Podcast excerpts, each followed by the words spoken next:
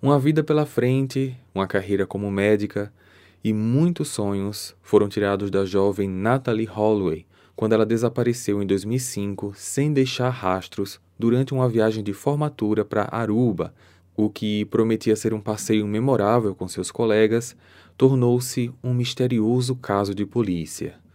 Coincidência ou não, o local em que a Natalie foi vista pela última vez se chama Carlos and Charles, o mesmo local que em 98 Amy Bradley, uma turista americana que estava também em Aruba, foi convidada para ir antes de desaparecer também. Esse caso da Amy eu já trouxe aqui no canal e muitos afirmam que as pessoas responsáveis pelos dois casos podem ter algum tipo de conexão, principalmente ligadas ao tráfico humano.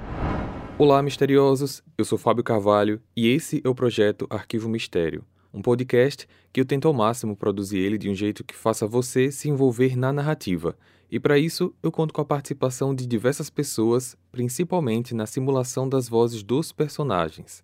Siga a gente na plataforma de streaming em que você está nos escutando agora para receber notificação sempre que um novo episódio for lançado. Para ver as fotos do caso de hoje, basta seguir a gente no Instagram, arroba Arquivo Mistério. Recados dados, vamos para o caso de hoje.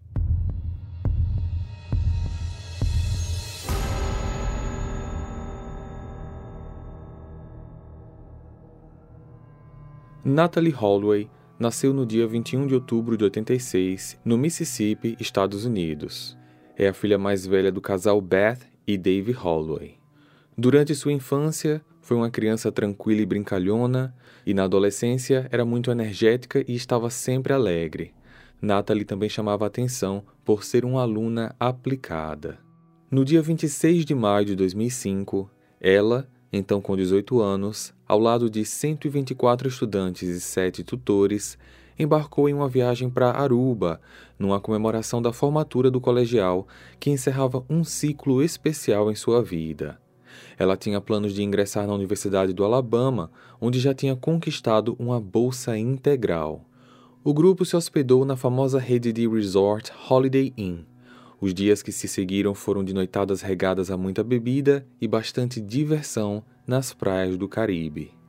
Na noite do dia 29 de maio, Natalie e suas amigas decidiram curtir o último dia da viagem, aproveitando os jogos de azar do cassino Excelsior, um dos mais famosos da região, que fica dentro do hotel em que elas estavam hospedadas. Elas se divertiram bastante, mas depois mudaram de ideia quanto ao local optaram em ir para um lugar mais agitado, o bar e restaurante Carlos and Charles, no centro da cidade. O local é um ponte aberto e badalado em Aruba. Já no restaurante, Natalie e as amigas conheceram três rapazes, Yoran Slut e os irmãos Deepak e Satish Kalpoy. Após algumas bebidas e bate-papo, Natalie e Yoran estavam bem envolvidos. Por volta de uma e meia da manhã, os dois decidiram esticar um pouco mais aquela noitada. Natalie então avisou as amigas que iria sair com Yoran, entrou no carro dele e foram embora. Ao amanhecer, quando se preparavam para partir, os tutores notaram que Natalie não estava no hotel, embora seus pertences pessoais e passaporte estivessem lá. Após perceberem a ausência da garota, os pais foram contatados imediatamente, dando início a uma longa e cansativa jornada de busca. Dave e Beth pegaram um voo para Aruba e, chegando lá, fizeram o possível para ajudar. As informações fornecidas pelas amigas os guiaram para o ponto onde Natalie esteve pela última vez, o bar Carlos and Charles. Parados sobre o mesmo chão em que a filha havia estado apenas algumas horas antes e já com o auxílio das autoridades, os pais tiveram acesso às câmeras de segurança que revelaram a primeira pista, a imagem do rapaz com quem Natalie entrou no carro naquela noite. Após ser identificado, o casal e a polícia foram até o seu endereço. Joran van der Sloot nasceu em 6 de agosto de 87 na Holanda é filho de uma professora de artes e de um advogado. Aos três anos, em 1990, ele, seus pais e seus dois irmãos se mudaram para Aruba. Ele sempre foi estudioso, se destacando ano após ano nas séries em que estudava. No esporte, ele era considerado uma estrela. Futebol e tênis eram seus esportes preferidos. Ele chegou até a competir em dupla com seu pai numa Copa Nacional de Tênis em 2005. Yoran respondeu às perguntas da polícia com naturalidade, assumindo que ele e Natalie estiveram juntos. Ele ainda alegou que os dois deram a volta na praia e que, após Natalie se sentir mal, ele e seus amigos a deixaram na entrada do hotel, onde ela teria sido recebida pelo segurança. Yoran chegou a ir com a polícia e os familiares da menina até o Holiday Inn, a fim de reconstituir a sua versão dos fatos. Porém, horas depois, ao checar a história do rapaz, os investigadores não encontraram evidências que comprovassem sua narrativa. As câmeras de segurança do hotel não registraram o retorno da Natalie, muito menos a presença de um suposto segurança que a teria recebido. Nessa mesma semana, um amigo do Yoran, chamado Steve, mais conhecido como DJ Diablo, apareceu na delegacia de livre e espontânea vontade para confirmar a versão do depoimento do Yoran.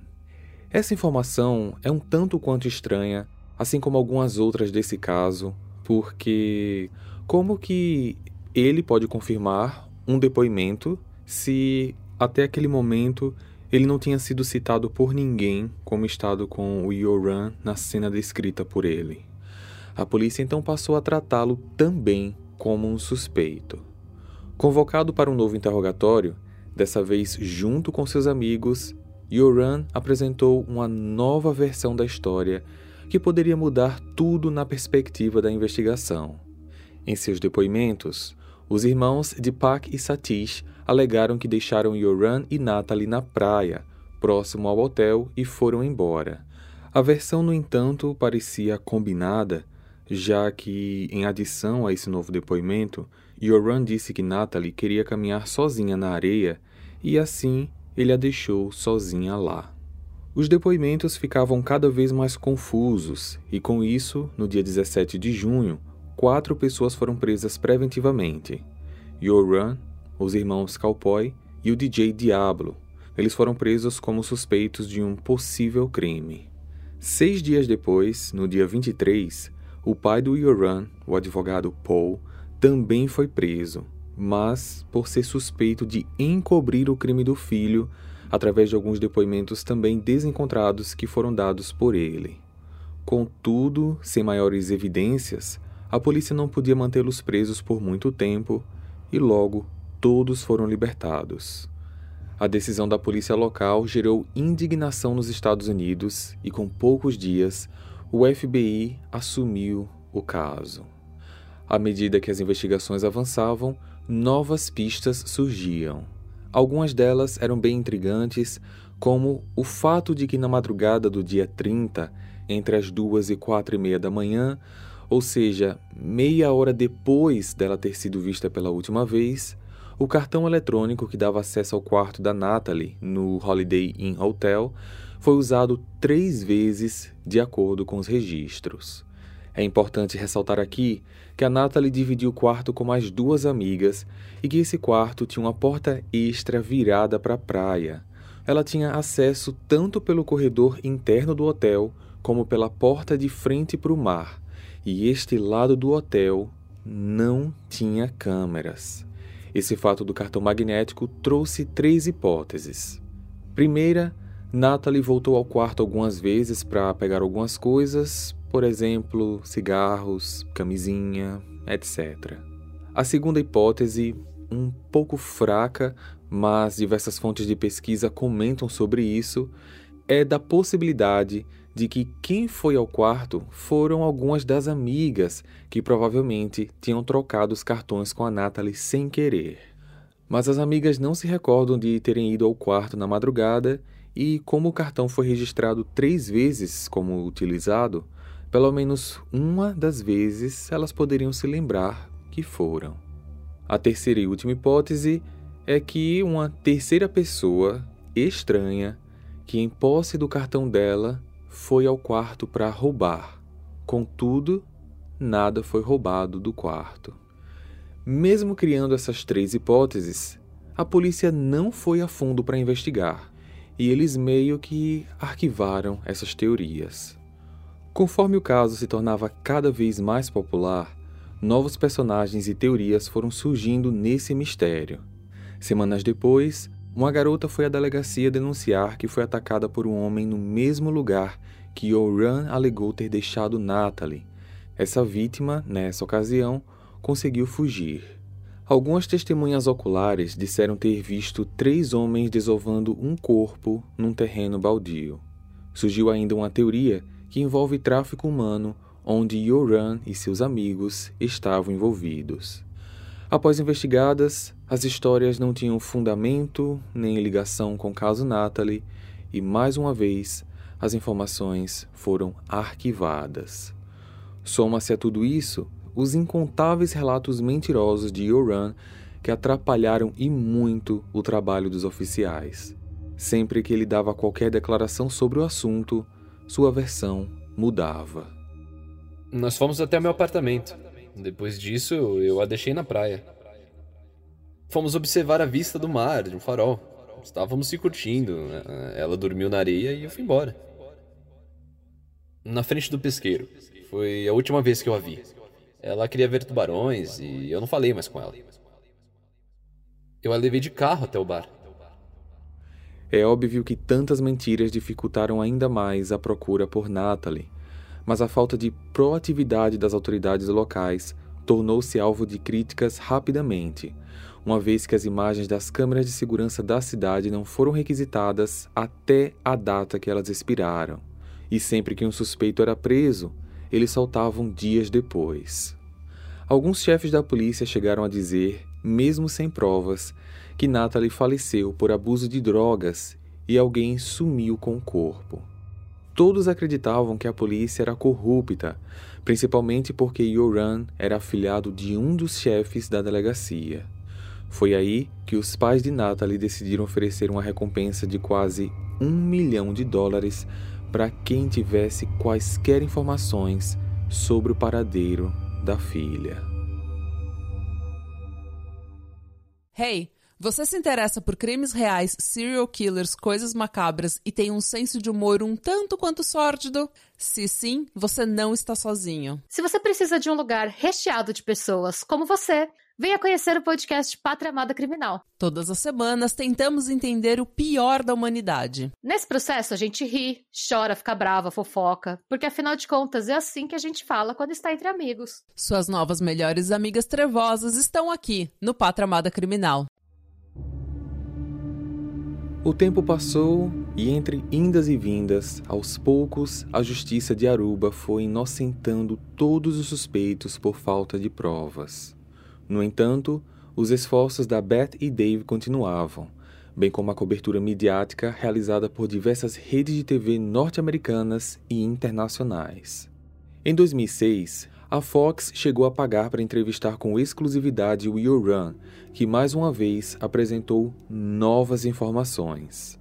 Depois disso, ele passou a aparecer em diversos programas de TV, dando entrevistas com novas versões, confusas e sempre alegando que não havia matado a Natalie. Já em 2007, com algumas novas evidências, tanto Yoran quanto os dois amigos dele foram presos novamente. Só que mais uma vez, a prisão não levou a nada e eles foram liberados. Após dois anos exaustivos procurando pela Natalie, a tendência seria que a história caísse no esquecimento. Porém, foi em 2008 que algo muito inesperado aconteceu. Patrick van der Im, um holandês, jogador de pôquer profissional, incomodado com a reputação manchada que seu país ficou após as mentiras do Yoran e também meio que motivado por um objetivo pessoal, decidiu que descobriria toda a verdade sobre o caso e a revelaria para o mundo. Apesar de estar relacionado com atividades ilegais que envolviam venda de drogas, ele acompanhou a história do desaparecimento da Natalie com muita indignação, seja por obsessão, pela adrenalina do perigo por curiosidade ou por simples bondade, Patrick tomou uma decisão. ele iria se infiltrar na vida do Yoran, conquistaria a confiança dele e assim descobriria tudo o que aconteceu naquela noite. A ocasião faz o ladrão, ou, nesse caso, a ocasião fez o espião. Patrick encontrou Yoran, ao acaso, entre aspas, num cassino, e não perdeu a oportunidade de lançar a sua isca. Difícil saber se foi sorte ou estratégia calculada, mas Yoran sentiu-se atraído pela personalidade do homem, tendo o procurado pessoalmente dias depois. Nesse segundo dia, os dois conversaram por horas. Após meses de aproximação, Patrick aos poucos foi ganhando a confiança do Yoran. Os dois tinham cultivado uma amizade, a ponto de saírem juntos, frequentarem a casa um do outro e até de planejarem começar um negócio de drogas juntos. E foi então que Patrick decidiu que estava na hora de fazer a sua jogada final. Ele contatou um dos jornalistas investigativos mais conceituados da Holanda, Peter de Vries, que tinha um programa de crimes muito famoso por lá. Patrick contou a ele o seu plano e Peter então teve a ideia de equipar o carro do Patrick com câmeras escondidas e microfones, armando uma emboscada para o Yoran, que provavelmente confessaria o crime que cometeu. Contudo, para surpresa deles, Yoran foi preso na mesma semana em que tudo estava preparado, mais uma vez por conta do caso Natalie, mas logo foi solto, como sempre.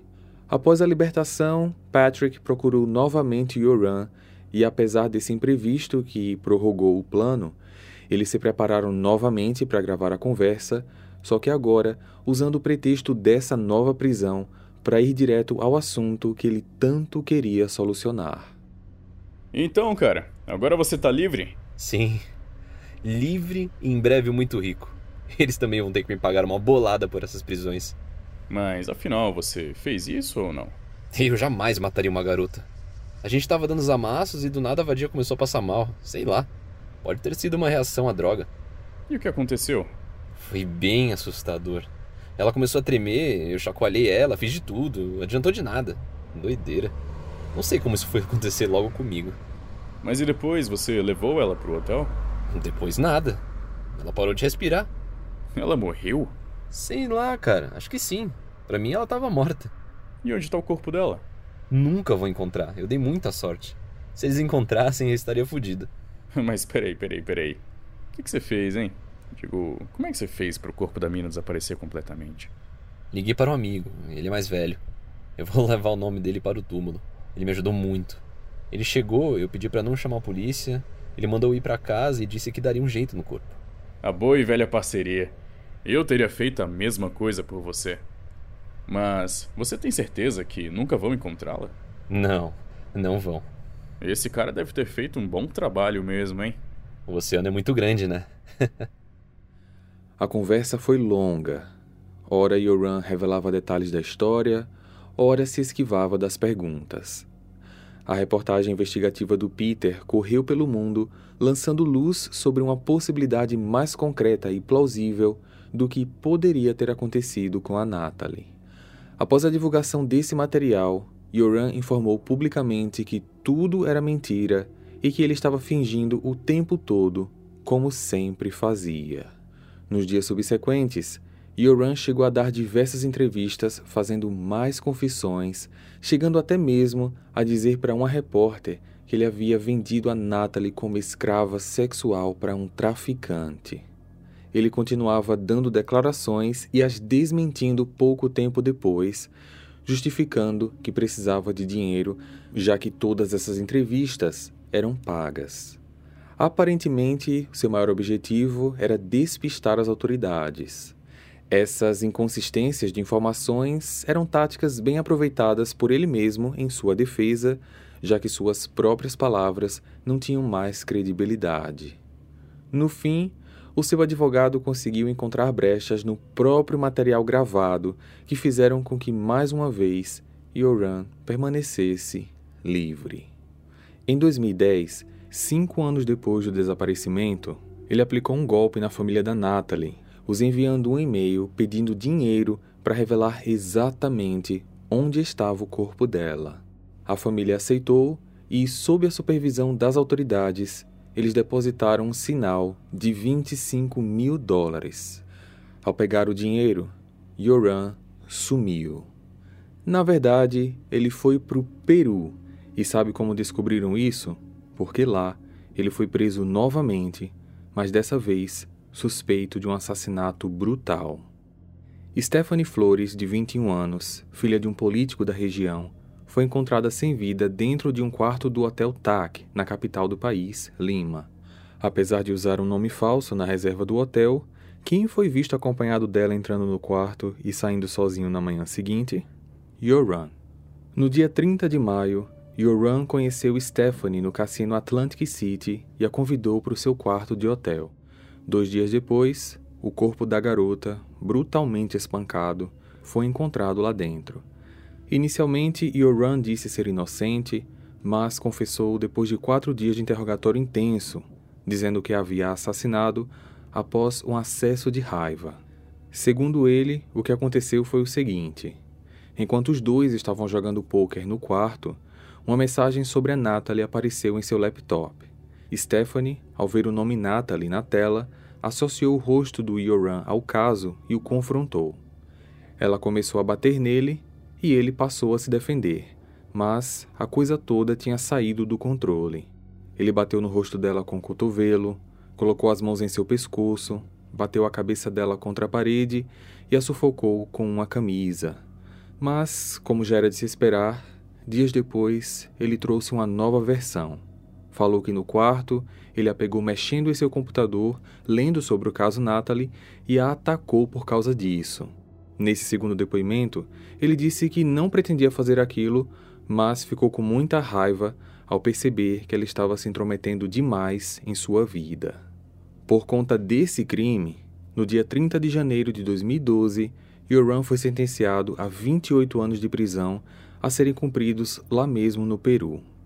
Ainda em 2012, a família da Natalie entrou com um pedido na justiça para a emissão de uma certidão de óbito, o que foi prontamente acatado pela Corte dos Estados Unidos. Em 2014, Yoran se casou com uma peruana chamada Lady Figueroa, quem ele conheceu quando ela visitava outro presidiário um ano antes, em 2013. O casamento aconteceu dentro da prisão e, apesar de ter sido privado, a mídia cobriu em peso do lado de fora a chegada de Lady para a cerimônia. Aos repórteres, ela disse que o seu noivo era sensível, gentil e não um monstro.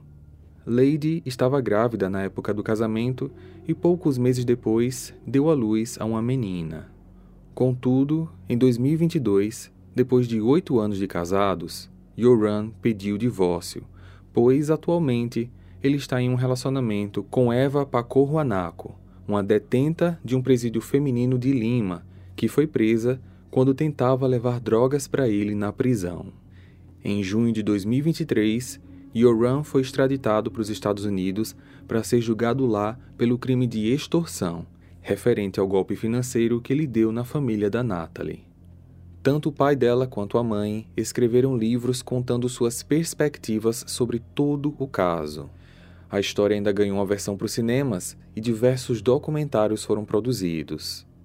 Hoje, Beth Holloway é palestrante e tenta ajudar com palavras outras famílias que passam pela mesma situação. Famílias com entes desaparecidos sem qualquer sinal dos seus paradeiros. Recentemente, em outubro de 2023, depois de 18 anos do acontecido, Yoran fez uma nova confissão. Ele admitiu ter tirado a vida da Natalie com um bloco de concreto depois que ela rejeitou as suas investidas íntimas.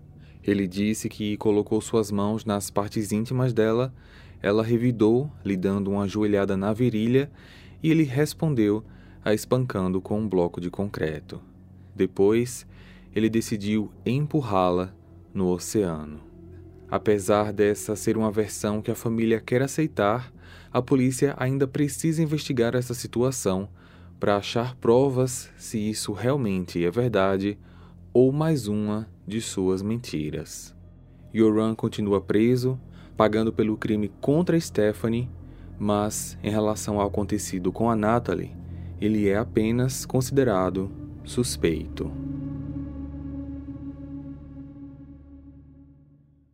Hey, você se interessa por crimes reais, serial killers, coisas macabras e tem um senso de humor um tanto quanto sórdido? Se sim, você não está sozinho. Se você precisa de um lugar recheado de pessoas como você, venha conhecer o podcast Pátria Amada Criminal. Todas as semanas tentamos entender o pior da humanidade. Nesse processo a gente ri, chora, fica brava, fofoca, porque afinal de contas é assim que a gente fala quando está entre amigos. Suas novas melhores amigas trevosas estão aqui no Pátria Amada Criminal.